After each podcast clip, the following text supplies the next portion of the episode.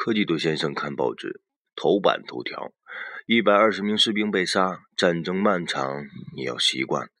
紧邻这篇新闻是一件引人入胜的罪行，附着杀手的照片。科技多先生的目光冷漠地划过那些士兵的牺牲，带着强烈的兴趣投向日常的惨剧。一个三十岁的农场工深陷躁狂的抑郁，杀死自己的妻子和两个年幼的孩子。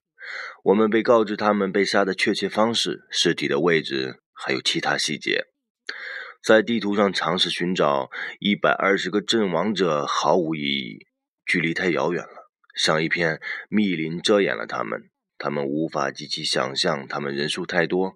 末尾上数字的零使他们变得抽象。进一步深思的主题：怜悯的算术。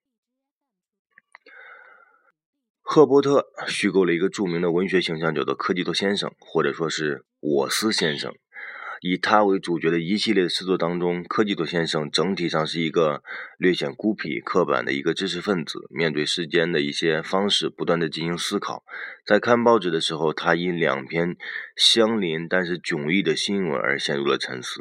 像本首诗中所讲一样，我们也更喜欢看一些引人入胜的新闻。仿佛爱读情节性更强的一些故事一样，那我们终日为生计所累，只好苦中作乐，会看一些娱乐八卦、名人绯闻来进行消遣。那花边新闻看腻了，我们就会转向国外，看看国外发生了一些什么大灾难，可以悲天悯人，当然也可以幸灾乐祸。嗯，一则则令人惊奇的新闻接连不断，其实。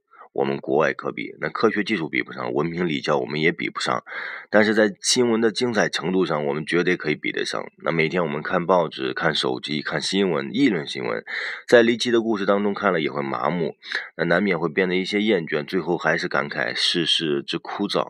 那何谈去思考新闻发生的原因，跟网论探究事件发生后续的一些结果？